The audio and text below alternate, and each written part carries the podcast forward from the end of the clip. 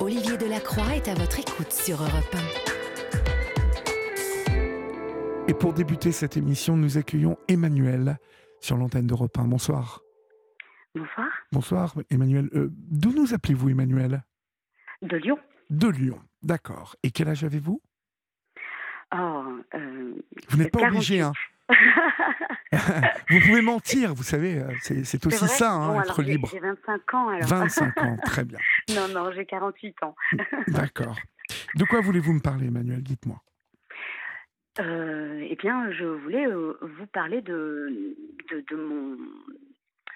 De, de mon arrivée en France Oui, et euh, de ce que représente mon adoption, puisque j'ai été adoptée quand j'avais deux ans et demi. D'accord. Alors, vous voulez me parler euh, de vos origines, euh, je Ouais. Suppose, euh, de la quête des origines. Oui. Mais vous arrivez en France, donc dans quelles circonstances exactement? Est-ce que vous êtes adopté dans le pays de votre naissance par vos parents adoptifs ou, ou est-ce que vous arrivez dans d'autres conditions en France? Je nais en France, je nais en Inde, donc je suis née en Inde. Oui, Euh, et je suis, je vis jusqu'à deux ans et demi euh, vraisemblablement en Inde, et je suis adoptée par une famille française. oui, Euh, donc j'arrive en France à deux ans et demi. d'accord. Alors, vous gardez quel type de souvenir, quel type de ressenti de votre enfance et ensuite de votre adolescence et puis ensuite votre vie de jeune adulte avec euh, vos parents adoptifs? Comment ça, ça s'est passé entre vous? Bien ou euh, Moyen? Euh, on, on va dire que c'est pas, c'est pas réellement le sujet. euh, dans le sens où, de toute façon, une adoption, c'est- ça n'est jamais un, un acte anodin, euh, ni pour un parent, Non, ni pour, euh, ni pour une, une personne adoptée. Mhm. C'est plutôt ce que ça représente dans le quotidien d'une personne adoptée, le fait de ne, ne pas savoir en fait à qui on ressemble, de ne pas savoir euh, d'où on vient, et euh, cette, euh, cette difficulté qui, peut parfois nous, freiner dans notre existence et qui, souvent même nous revient même au moment où on s'y attend pas. Parce que par exemple moi le matin je me lève je me regarde dans le miroir jamais je me dis tiens je suis un peu plus marron que que les gens en France je ne vois même plus ma couleur pour dire euh, pour Mhm. dire la vérité mais euh, et, et c'est vrai que c'est euh, la notion de couleur n'est pas réellement un un, un, un, un problème dans l'absolu de manière générale, euh, en tout cas dans ma famille. Moi, je suis, je suis adoptée à la base d'une famille de géants, de blonds aux yeux bleus. Ah oui moi, Des Vikings suis- Exactement. Mhm. Et moi, je suis euh, vraiment toute petite et je suis, euh, bah, je suis marron avec les cheveux noirs et, euh, et voilà, donc je suis l'antithèse de, de mes frères et sœurs. D'accord. Donc, combien de frères et sœurs? J'ai quatre frères et une sœur, D'accord. tous plus grands que moi. Tous plus grands que vous. Bon, bah, Oui. écoutez, hein, c'est, euh, il faut de tout pour faire un monde. Mais euh, c'est comme ça. Euh, donc, vous, vous êtes plutôt dans une demande, dans une demande d'enquête euh, euh, sur vos origines, sur euh, les adoptions. Que- quelle est votre démarche exactement aujourd'hui? Ben, en, fait, moi, mon histoire, elle est, elle est assez simple. Elle se résume par, par le fait que c'est un bon sujet à la maison et que aux alentours de 20 ans, je vais commencer à m'interroger en me disant bon, maintenant je suis une grande, je, je peux savoir d'où je viens. Oui. Mais euh, vu que c'est un sujet qui n'est pas réellement, euh, c'est pas que c'est tabou, c'est qu'on n'en parle pas. Voilà.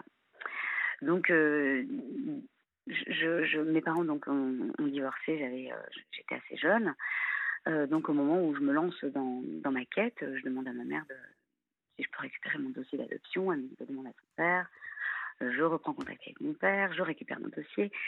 Et euh, là, j'ai l'impression de, découvrir un, trésor. Mais euh, ce qui est étonnant, c'est que euh, ce dossier, depuis que depuis ça fait maintenant ça fait pas mal d'années que je l'ai, hein, j'ai l'impression de l'avoir regardé des milliers de fois Et à chaque fois que je le regarde, j'ai l'impression de, trouver des, nouveaux éléments, des nouveaux indices. J'ai l'impression de, jouer au détective pour chercher des informations qui pourraient éventuellement m'amener vers m'amener une trace. Voilà. Et finalement, je, en 2006, je me décide à repartir en Inde. Et je, retourne à l'orphelinat dans lequel j'ai été accueillie. Et, là, on me dit qu'on n'a rien à mon sujet, il n'y a absolument rien. Et donc, bah, je, m'en doutais un peu, mais je, me dis, bon, ok, sachant que sur mon dossier d'adoption, il est écrit que ma mère est décédée et que mon père a pris la poudre d'escampette. voilà, donc il y a juste le contact d'une tante, enfin le, nom d'une tante qui m'aurait amené à l'orphelinat et que faute de moyens, elle m'aurait confié donc à l'orphelinat. Ah, il y a quand même, il y a quand même un nom. Ouais, il y a le nom de cette tante, voilà. D'accord mais euh, je ne cherche pas des je, voilà je, je, cherche pas des morts puisque visiblement ma mère est décédée et donc euh, quand je retourne à l'orphelinat on me dit qu'il n'y a rien du tout à mon nom à mon compte enfin il n'y a rien dans mon dossier et euh, mais par contre au moment de partir elle me dit quand même bon alors tu viens d'une famille importante alors le mieux c'est que tu fasses pas de vagues donc ne cherche pas promets-moi que tu vas pas chercher alors je dis bah oui oui promis bien sûr qui, qui vous dit ça? Les sœurs à l'orphelinat d'accord et là, je me dis. Euh, c'est bizarre. Bah, bah, oui, c'est bizarre. Et donc, je rentre en France. Et quand même, je me dis. Euh, dans l'avion retour, je me dis, c'est quand même bizarre. Hein. Enfin, c'est vraiment une information paradoxale. Dans une même phrase, il y a, deux informations euh, contradictoires. Donc, du coup, je, me dis, mais non, c'est pas possible. Donc, je retourne l'année l'année d'après en Inde. Et, là, en fait, mon compagnon euh, a trouvé sur euh, téléphone Calcutta, puisque c'était Calcutta, le, les coordonnées de cette fameuse tante. Et donc là, je, je, je, suis complètement. Euh, je, suis bluffée, parce que je me dis, mais comment il a fait? Moi, ça fait, des, ça fait un temps que je fais un, bail que je cherche, quoi. Mhm. Et, et, du coup, je retourne à l'orphelinat, je leur dis, ben voilà, j'ai fait une promesse que je ne vais pas tenir. Donc, soit vous m'aidez, soit je me débrouille, mais en tout cas, sachez que j'ai les coordonnées de, de ma tante. Donc là, ni deux, elle me dit ok très bien, on va t'aider, euh, reviens la semaine prochaine. Et la semaine d'après, elle m'appelle, elle me dit bon alors, bonne nouvelle, nous avons retrouvé tes cousines, elles sont en vie, ça, on a retrouvé ta tante, hein, elle est en vie, elle est plus tard, on a retrouvé ta mère qui est en vie et qui était plus tard. Ah, votre maman carrément. Voilà. Donc là, euh, c'est un truc euh, un peu incroyable parce que je m'attends pas du tout à. bah là, c'est un peu la déflagration quand même, je suppose. Ah ben, c'est émotionnel. Ben, moi, j'ai vécu 33 ans de ma vie en pensant que ma mère était décédée. Donc, j'ai vécu 33 ans en, pensant que j'étais une orpheline. Et donc là, c'est vraiment assez lunaire. Et le soir, je me retrouve donc dans cette pièce de l'orphelinat. Et puis, on me fait jouer aux devinettes en me disant, ben voilà, ça c'est tes cousines, ta tante.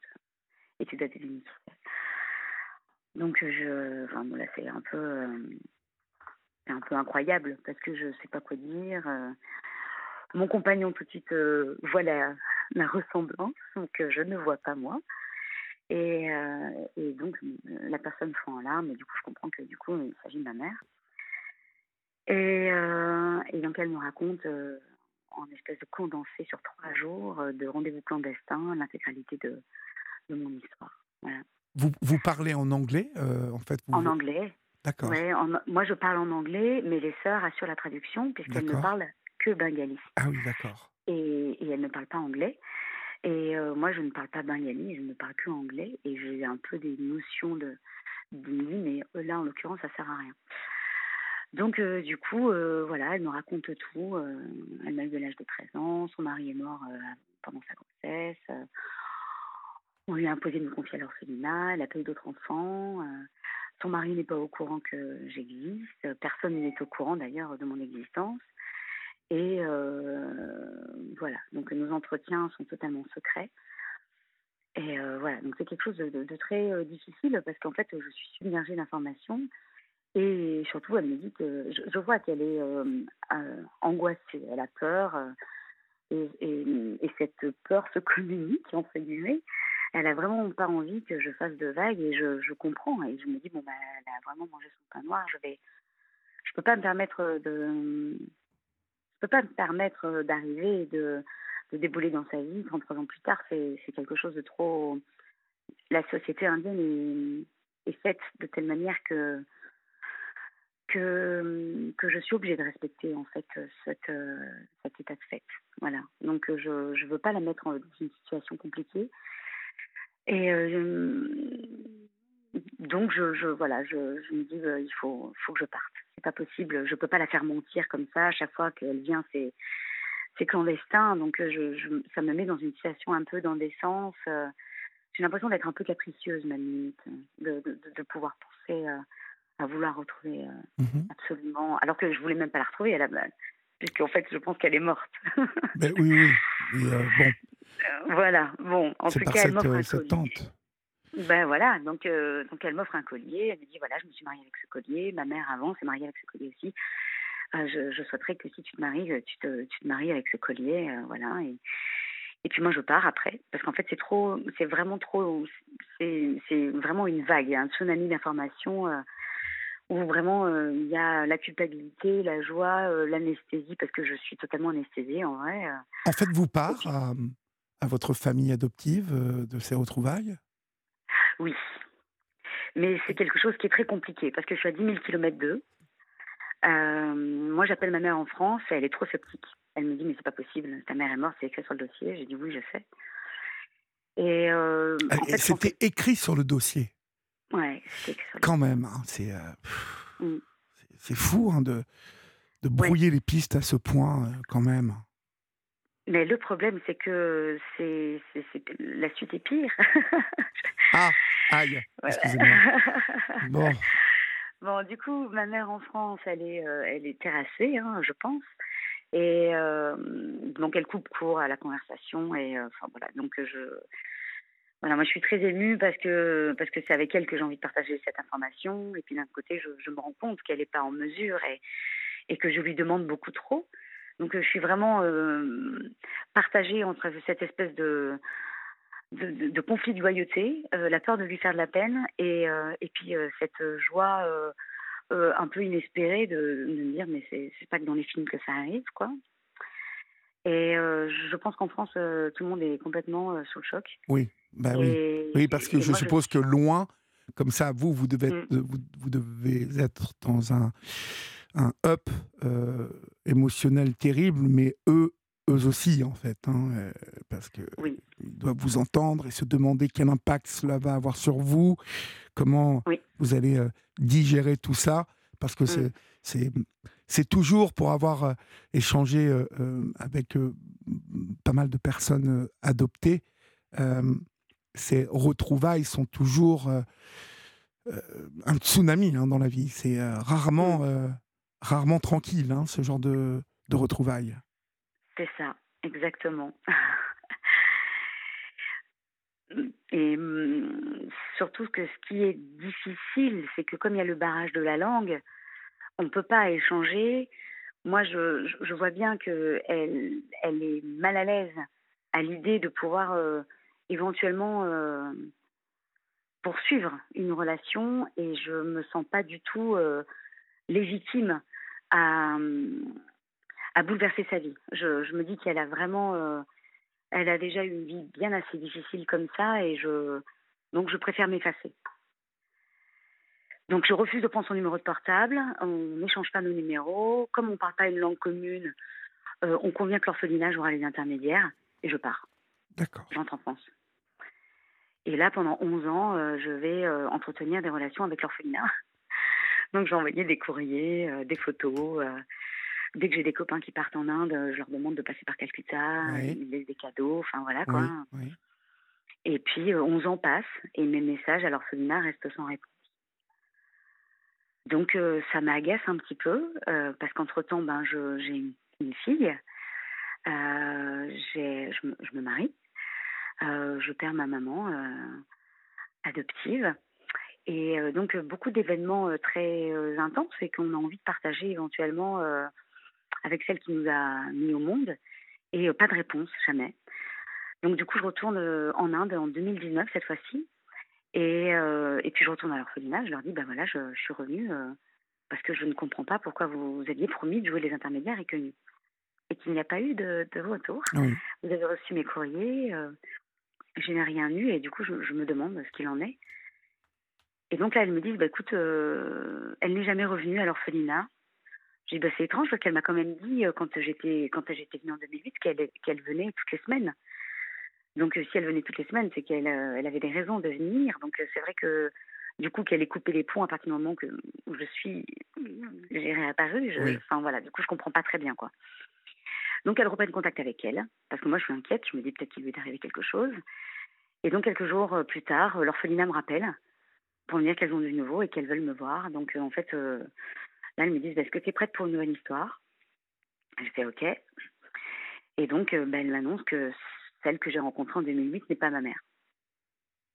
Ah. Voilà.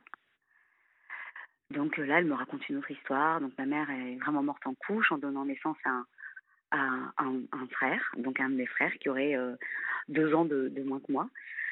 Et euh, voilà, donc euh, c'est vrai qu'à l'issue de ce voyage en 2019, euh, je me dis j'ai fait trois voyages en Inde, j'ai trois histoires différentes et, j'ai aucun document qui atteste de. J'ai pas d'acte de naissance par exemple. Après en Inde c'est apparemment assez courant. J'ai pas d'acte d'abandon, donc en Inde c'est assez courant aussi.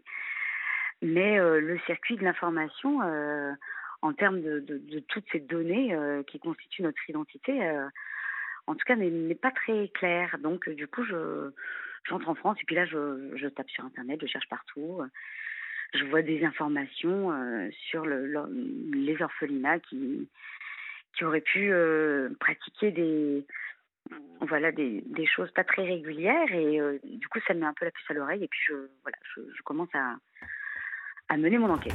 Et je me rends compte qu'il y a quand même eu beaucoup de, de choses pas très claires, de beaucoup d'irrégularités, euh, Oui. notamment en Inde. Et, euh, et là, je me dis bon ben voilà, maintenant là, il faut que je, faut que je, faut que j'agisse, il faut que je fasse quelque chose. Et euh, donc, je décide de, de, de voir comment je peux me rendre utile, parce que moi, c'est c'est 20 ans de recherche pour arriver à rien. Et c'est vrai que je, je trouve qu'il y a un côté assez injuste dans l'idée de se dire que euh, on ne peut pas savoir d'où on vient, on ne peut pas savoir à qui euh, vraiment, euh, euh, je sais pas, si j'aime le sucre, le, le sucré, le salé. Oui, oui. enfin, c'est des choses idiotes, mais c'est des choses qui, qui nous raccrochent à, à, à nos racines, à, à ce qu'on est au fond de nous, hein, intrinsèquement. Et, je- et je, je me suis dit qu'il fallait que j'agisse, voilà. Et donc, eh ben, j'ai décidé de, de, de, de m'engager vraiment pour faire en sorte que les choses avancent. Et euh, surtout, on s'est rendu compte qu'il y avait beaucoup, beaucoup de, personnes adoptées en France qui, euh, au fur et à mesure, euh, faisaient état d'irrégularités dans leur adoption. Et, là, on, arrive donc en, février 2021. Et il y a les Pays-Bas qui annoncent à ce moment-là la suspension des adoptions internationales suite à la publication d'un rapport qui fait état de, beaucoup d'irrégularités et de dérives systémiques. Et je me dis, mais en fait, c'est ce qu'il faut faire euh, en France, il faut faire la même chose. Donc, avec euh, d'autres personnes adoptées d'autres pays, on décide de monter de manière euh, un petit peu, un peu spontanée une pétition. Et on lance un collectif à l'époque. Et cette pétition qui demande donc une enquête sur les adoptions à l'international de 1960 à nos jours. Et voilà, donc le, le- le collectif de- depuis s'est transformé en association. Les personnes ont créé d'autres associations ou d'autres groupes, d'autres euh, collectifs en, en parallèle. Euh, et, euh, et du coup, bah, moi, j'ai monté l'association, j'ai cofondé l'association RAIF, euh, donc Réseau des adoptés à l'international en France, qui a pour objectif de, de, de militer pour le droit des personnes adoptées, notamment celui de l'accès aux origines. Parce que, parce que le, le droit de connaître nos origines est, un, est pour moi un, est pour, Un droit fondamental. Exactement. Mais oui, complètement.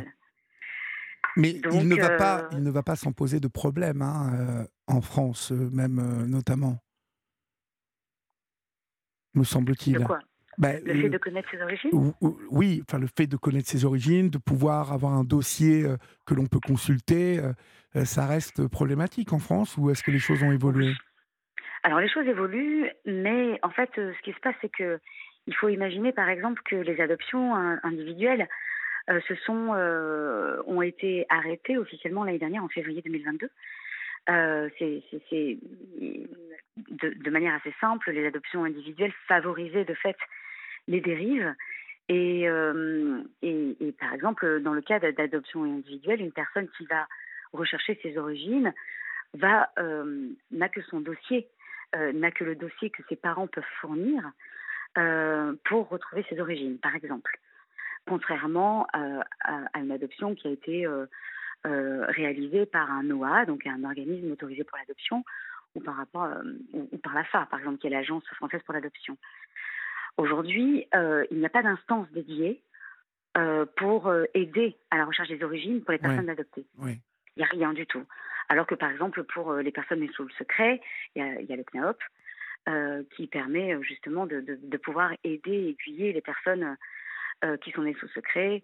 Soit elles ont dans leur dossier des informations, soit la personne, la génitrice a, a décidé de, maintenir le secret, mais en tout cas, il y a une possibilité de pouvoir éventuellement retrouver des informations. Alors que pour nous, nos informations, elles sont dispatchées et en fonction de nos années d'arrivée, euh, par exemple pour moi qui suis très très vieille avec mon âge canonique, euh, en fait, euh, il n'y avait pas de, de, procédure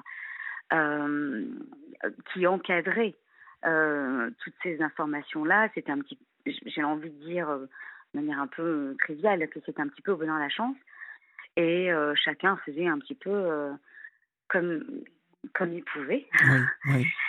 Et euh, moi, j'ai demandé mon dossier, par exemple, un peu partout, et, je, et en fait, il n'y a pas de traces, parce que moi, je suis arrivée en 77 en France, et, euh, et du coup, en fait, il n'y avait pas d'obligation spécifique, comme il peut y en avoir maintenant. Mhm. Ne, ne trouvez-vous pas, euh, ma chère Emmanuelle, que l'adoption étant un, un long chemin hein, euh, semé d'embûches pour euh, toutes celles et ceux euh, qui veulent devenir futurs, qui veulent être parents, et à qui on demande énormément de choses, souvent touchant leur, leur intimité, en tout cas leur, leur, sphère privée. Mmh. et que finalement, c'est vraiment la réflexion que je, me suis faite il y a 15 ans quand j'ai commencé à, à réaliser euh, des films autour de l'adoption, mmh. rien n'est prévu pour l'enfant adopté. C'est-à-dire que je me suis dit que dans tout, toute cette procédure, euh, il y avait euh, tout un tas de questions, tout un tas de demandes auprès des parents, des futurs parents, mmh pour bien évidemment protéger l'enfant à venir, être certain qu'on allait confier cet enfant des parents responsables et euh, euh, bien sur tout rapport. Mmh Mais la question qui me semble centrale et morale euh, mmh de, de, du droit de l'enfant à connaître ses origines, parce que cela fait partie de sa construction personnelle, rien, mmh rien n'est prévu. Nulle part. Il y a, en tout cas, ah. pas grand-chose. À part ce dossier où on, où, on daigne, ou pas d'ailleurs, laisser, euh, alors je parle des sous X en France, laisser euh, mmh un nom, un mot, une lettre, euh, mmh ce qu'on veut finalement. Hein. En fait, il y a plusieurs choses dans, dans, ce que vous dites, c'est-à-dire que d'une part, en fait, jusque dans les années 80-90, on va dire que les, choses étaient, se faisaient de manière un petit peu, un peu à la chaîne. on répondait à la demande des parents euh, qui souhaitaient euh, faire famille, enfin de, couples qui souhaitaient faire famille, et, euh, et avec la la, la, la, croissance de ce nombre de personnes, il a fallu répondre, et, et du coup, on va dire qu'il y a eu, comment dire, au début, il y avait vraiment des personnes qui, je pense, étaient vraiment des enfants, je parle, hein, qui avaient vraiment peut-être pas du tout de famille, et, et c'était très chic euh, d'adopter à l'étranger. Euh, parce que c'était euh, il y a un côté très oh voilà ce petit ce petit enfant exotique oui. voilà donc il y a cette espèce de de côté un peu famille Unity de Color of Benetton qui, est, qui était très à la mode, très en vogue à l'époque. C'est vrai, vous avez raison. Oui. Malheureusement, c'est exactement ça. C'est la première fois que j'entends le définir, quelqu'un le définir aussi bien que ça. United Color of Benetton, exactement.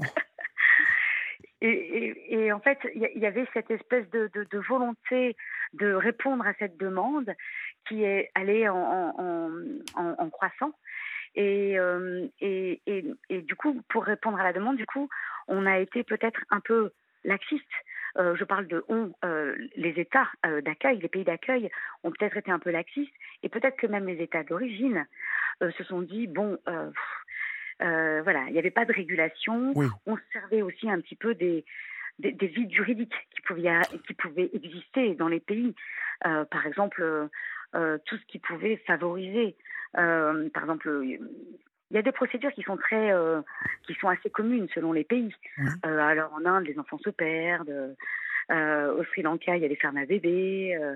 Bah, on, a, on, a, on a reçu sur cette antenne à quatre ou cinq reprises le témoignage de personnes qui euh, euh, sont dans des procédures pour faire condamner des associations parce que euh, il, y a, il y avait carrément un trafic autour de d'enfants enlevés à leur famille, à des familles pauvres, hein, très pauvres, que ce soit en mmh Inde ou en Afrique, mmh en, à La Réunion aussi d'ailleurs, parce qu'on a reçu mmh dernièrement le témoignage d'un monsieur réunionnais et un autre, un Malien, qui, à qui on avait raconter, bah, tu pars en vacances en France, et puis on avait dit aux parents, voilà, il part en vacances faire ses études en France, et puis vous le, vous le verrez au moment des grandes vacances.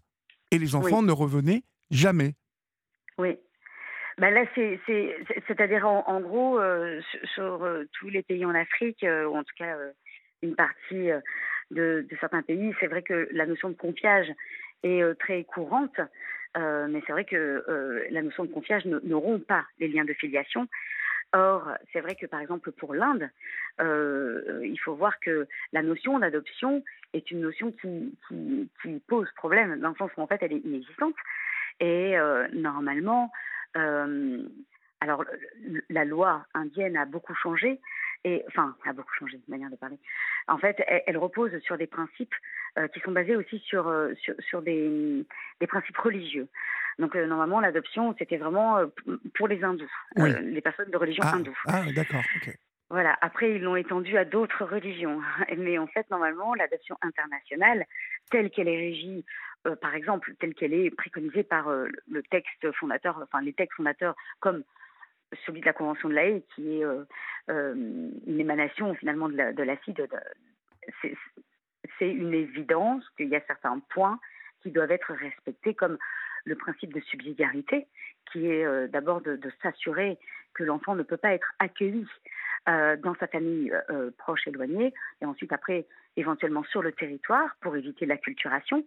Et en fait, en dernier recours, si aucune solution ne peut être trouvée pour cet enfant, alors, et uniquement dans ce cas, l'enfant peut être confié à l'adoption internationale. Et du coup, pour pouvoir répondre à la demande d'adoption, certains pays euh, ou alors certains organismes ont profité euh, entre guillemets du flou qui pouvait exister autour euh, des papiers d'identité de, de, ces enfants pour pouvoir éventuellement peut-être effacer ou modifier falsifier quoi, hein, les, les, les, papiers officiels pour augmenter le niveau d'adoptabilité. Euh, voilà, donc c'est euh, des choses, euh, voilà, c'est des process assez simples qui font que du coup, voilà, il y a une demande, il faut répondre à la demande. Donc on va augmenter l'offre. Et donc pour augmenter l'offre, eh ben, il faut il faut lever le niveau d'adoptabilité de ces enfants pour que pour qu'ils puissent être recevables à l'adoption mmh internationale. Alors, vous avez lancé une, une pétition, hein, demande d'enquête sur les adoptions illégale à l'international en France depuis 1960 euh, sur euh, euh, change.org slash collectif.aif. RAIF. RAIF, pardon. on, mettra toutes vos coordonnées de toute façon sur le site Facebook de de, de, de, la Libre Antenne.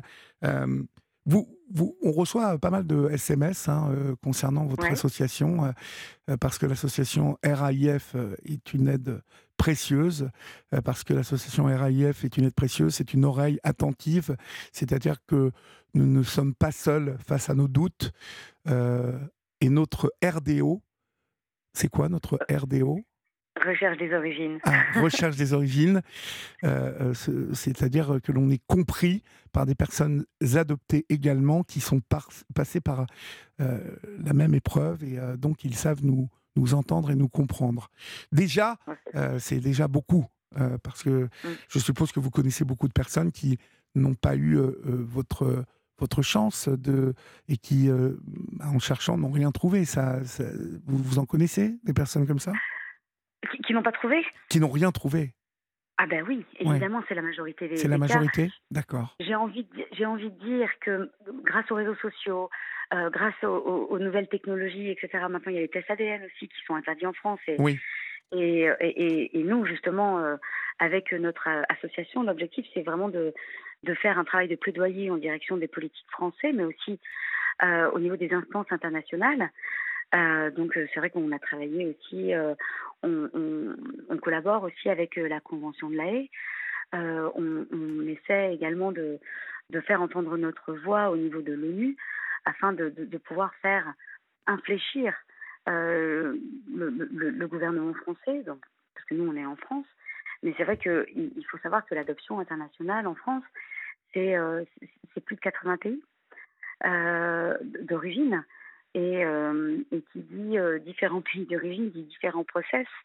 Et l'adoption internationale aujourd'hui, c'est majoritairement des pays, c'est en provenance de pays pauvres, dits pauvres, en direction des pays d'Europe ou des États-Unis ou de l'Australie, etc. Mais c'est généralement vers les riches. Et euh, du coup, c'est euh, c'est d'autant plus difficile de se lancer dans des recherches quand on ne parle pas la langue du pays. C'est d'autant plus difficile quand on ne connaît pas les codes euh, du pays dans lequel on, on vient. Parce que quand on arrive en France, après, ben, du coup, on oublie notre langue. On, on oublie tout. En fait, on, on fait un. On fait. On- bah, vous effacez tout. Ouais. On on- c'est même pas qu'on efface tout parce qu'il y a des résurgences en fait. euh, on a des réminiscences assez régulièrement en fait de choses qui peuvent nous faire écho, euh, euh, quel que soit l'âge auquel euh, on arrive. J'ai envie de dire que nos origines sont gravées dans notre ADN et cette, cette espèce de tout ce patrimoine qu'on porte en nous, en fait, on le transmet aussi à nos enfants.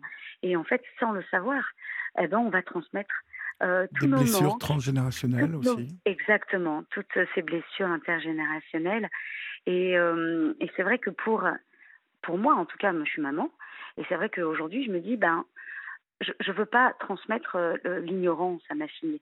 Je veux lui dire, ben voilà, euh, je viens de là, je sais d'où je viens, je peux te dire, et, et je, et je- on ira ensemble un jour en Inde certainement, mais euh, je veux pas que ce soit une page blanche, parce que même si elle, aujourd'hui, ça ne l'intéresse pas particulièrement, ce que je peux comprendre, euh, peut-être que elle, quand elle aura un enfant, si elle en a, eh ben, elle se dira, ben je, Je viens de pourrais là. transmettre. Mais oui. Ouais, je viens de là. Très important. Je viens de là. euh, ma vie euh, est passée par là. En tout cas, ce pays est. Voilà, je, je- je- j'appartiens un peu à ce pays-là. Quoi. C'est euh, très important. Très important. D'autant Ouais. plus que euh, le souvenir que je garde de mon premier voyage en Inde est euh, voilà, quelque chose de, de- d'extraordinaire parce que j'ai, ressenti, moi, des- cette terre est habitée. Elle, cette Oui. terre euh, vous, vous- vous- vous balance quelque chose de, de très puissant. Ce peuple, cette Mm. fourmilière qu'est l'Inde, euh, Mm. voilà, c'est, incontournable dans sa construction. Quand on, quand on, on a des origines comme vous euh, et que je suppose que quand on les découvre sur le tard comme ça, c'est, quelque chose. euh, Waouh! Ça a dû être un, un sacré euh, euh, voyage émotionnel et, et tout remettre en place après. Ça, ça, Mm. ça prend du temps, non? Oui, ça prend du temps. Surtout que. après, tout dépend en fait de l'histoire, tout dépend de sa famille aussi adoptive. Et euh, c'est vrai que nous, quand on a monté RAIF, l'objectif c'était vraiment de pouvoir se dire, comme il n'y a aucune structure qui peut nous venir en aide d'un point de vue euh, soutien à la recherche des origines, euh, soutien même juste un, espace de, dialogue, de parole pour échanger, pour se dire voilà, nous on n'est pas des psychologues, hein, on n'est pas donc s'il y a des personnes qui souhaitent échanger plus en, en, avant ou qui se sentent, qui sont vraiment dans une situation de détresse, on va les orienter évidemment vers les structures. enfin, en tout cas, il faut qu'elles se fassent aider impérativement tout, tout ce qui a été mis en place aujourd'hui euh, pour les personnes adoptées, ce sont des personnes adoptées elles-mêmes qui les ont imaginées pour pallier les manques. Et euh, je pense par exemple à, à, une association qui s'appelle Adopte Écoute, qui a créé euh, une ligne d'écoute active pour les personnes adoptées, qui a été créée par les personnes adoptées. donc ces personnes ne sont pas psychologues, hein, mais par contre elles sont formées à l'écoute, elles sont formées et après elles sont redirigées si, nécessaire, etc. Mais c'est vraiment créer des espaces bienveillants où les personnes peuvent se livrer, partager leur euh, peut-être leur incompréhension, leurs doutes, euh, leurs peines, euh, et, et, de verbaliser, ça permet aussi de structurer sa pensée et ça permet aussi de se réapproprier son histoire. Et se réapproprier son histoire, c'est une manière pour nous de, de, se soigner, de se guérir aussi. Et, c'est vrai que l'objectif de l'association RAIF, évidemment, donc il y a le plaidoyer, il y a l'aide sur la recherche des origines, par exemple sur le Chili. Euh, on a euh, vraiment une, personne dédiée pour le Chili. On a une personne dédiée aussi pour la Corée. Euh, on est en train de structurer aussi un réseau sur l'Inde. L'idée, en fait, c'est de se dire, on sait par quoi euh, toutes les personnes peuvent passer, si on peut leur éviter cette espèce de parcours du combattant, eh ben on aura gagné ça. Et c'est vrai que moi, euh, quand j'ai co-créé cette association, l'idée c'était vraiment de rendre l'humanité ce que la vie m'avait apporté, parce que moi j'ai été quand même très entourée. J'ai euh, des amis fantastiques, j'ai un compagnon formidable, j'ai réussi à, sortir de tous ces doutes, etc. Bon, euh, je dois admettre que j'ai fait quand même pas mal d'années d'analyse, hein, mais, mais tout le monde n'a pas les moyens de, de se permettre justement euh, de passer par la case analyste. Oui, en tout cas, vous n'êtes pas tous égaux euh, face euh, à une démarche de, recherche de, ces origines. En tout cas, euh, bravo et merci pour votre témoignage ce soir sur l'antenne d'Europe 1. je rappelle que on peut vous retrouver sur Internet association Raif on va, on va mettre tout ça hein, sur notre page Facebook. Euh, vous venez de lancer une pétition, euh, demande d'enquête sur les adoptions illégales à l'international en France depuis 1960 sur euh, change.org slash collectif Raif. Allez-y. Je me permets juste d'intervenir, c'est-à-dire qu'en fait, cette demande d'enquête a été entendue puisque le gouvernement a lancé une mission d'investigation pour laquelle l'association ARIF, entre autres, a été entendue et nous avons été entendus donc euh, par l'inspection du ministère de la Justice, du ministère des Affaires étrangères et du ministère euh, des Affaires sociales. Euh, on attend le rapport qui devrait être publié dans le courant de l'été normalement, et, donc on attend avec impatience voilà les résultats de, cette mission d'investigation. Très bien. Mais écoutez, merci mille fois en tout cas pour votre intervention ce soir sur l'antenne de repas. Et puis, eh bien, bon vent à, toute cette association et, et, bravo pour ce que vous faites parce que bon, c'est euh, ça ne doit pas être évident tous les jours d'être en quête et, à la recherche de ces de ses origines et plus vous êtes à vous retrouver, à vous écouter, à échanger et euh, ben, bien évidemment euh, mieux mieux c'est pour pour celles et ceux qui manquent d'informations, profondément d'informations dont on peut penser que c'est c'est difficile et compliqué. Merci Emmanuel. Merci. On vous souhaite une bonne, bonne nuit. Au revoir. Merci beaucoup. Au revoir.